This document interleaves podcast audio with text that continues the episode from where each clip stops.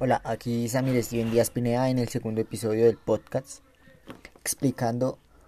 eh, más formas de nosotros los jóvenes actuar en la pandemia y en el paro. En el episodio pasado yo había explicado qué podemos hacer nosotros los jóvenes para ayudar en el paro, pero en este quiero explicar lo que nosotros sentimos ante lo que estamos viviendo. En mi parte, yo me siento muchas veces insuficiente por no poder salir a marchar, por miedo a que me pase algo, a que me contagie, a que pueda contagiar a mi familia, a mis amigos, a mis seres queridos, cuando pues podemos estar juntos. Es lo que a mí me da miedo, o sea, es una de las sensaciones que muchos de nosotros los jóvenes tenemos. Otra es como tener ese impedimento por parte del colegio de que pues bueno, no es tanto impedimento, o sea, es tú estás en clase, no puedes salir, estás en clase, entonces no hay nada que hacer porque si te sales a marchar, te sacas mala nota, ya que el colegio no está unido al paro. El colegio pues de por sí no lo puede hacer. Pero fuera, si lo pudiéramos hacer, todo sería increíble porque pues podríamos hacer una marcha pacífica pues ya que pues no iremos a hacer a ese alto grado de,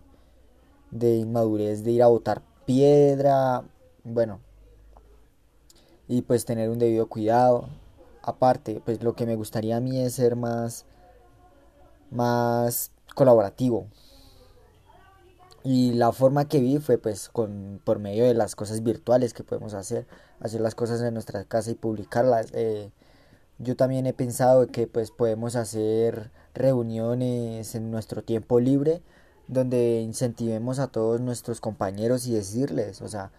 a los profesores tratar de reunirlos los que se puedan y que nos ayuden. Yo sé que ellos nos podrán ayudar. Eh, muchas cosas, hay muchas cosas que sinceramente para nosotros puede ser súper bien y todo, y, o sea, y todo muy bueno para una sana convivencia, porque por lo que estamos luchando es por un futuro y que el futuro cada vez no sea, o sea, no no sea tan difícil, sino que sea más fácil sobrevivir, ya que pues eh, ahorita en este tiempo pues no estamos diciendo que son muy pocos los que sobreviven, pero pues en gran parte sí porque se ve muchos índices de, de pobreza, entonces no, o sea, yo como persona no quisiera eso para mí ni para mis seres queridos.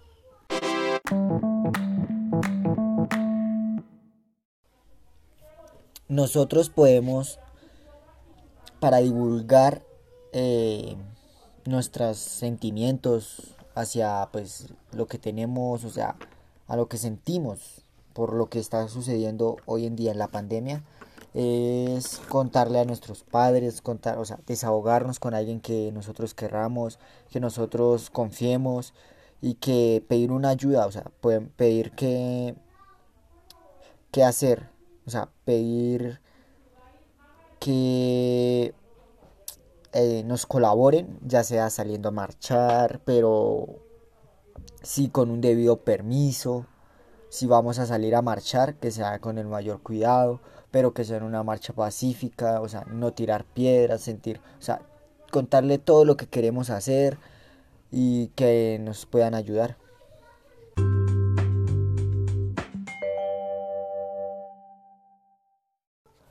Y pues este sería el final de mi podcast. Quisiera que esto se haga viral y que los demás puedan pues escucharlo, que mis profesores me entiendan y pues esto es una forma de comunicación y de ayuda hacia los demás para nosotros los jóvenes. Muchas gracias.